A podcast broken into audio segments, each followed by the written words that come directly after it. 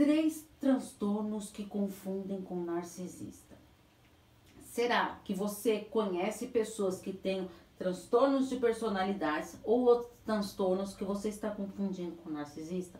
Lembrando que transtorno de personalidade narcisista existe e também existem pessoas que têm traços narcisistas, mas nem por isso tenham desenvolvido esse transtorno de personalidade.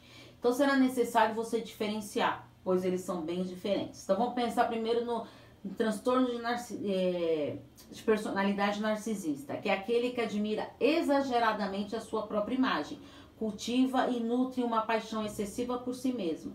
Lembrando que tudo que em demasia, exagero, é prejudicial.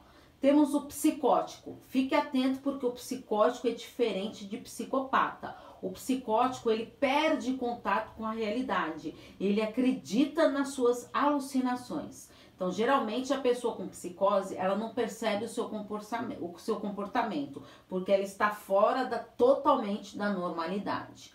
Aí o psicopata, que apresenta dificuldade em processar emoções, não as sente de forma profunda, e se importam com o sofrimento alheio. Eles não estão nem aí com o sofrimento de ninguém. O borderline é uma pessoa com transtorno de personalidade borderline, tá? É outro transtorno de personalidade. São pessoas com uma personalidade instável, com uma grande dificuldade de controlar os seus impulsos e emoções, certo?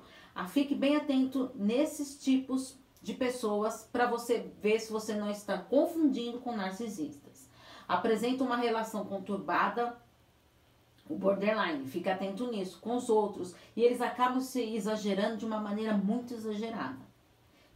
Alguma dúvida, pode me perguntar que eu tenho, faço questão de gravar novos vídeos respondendo aqui para vocês.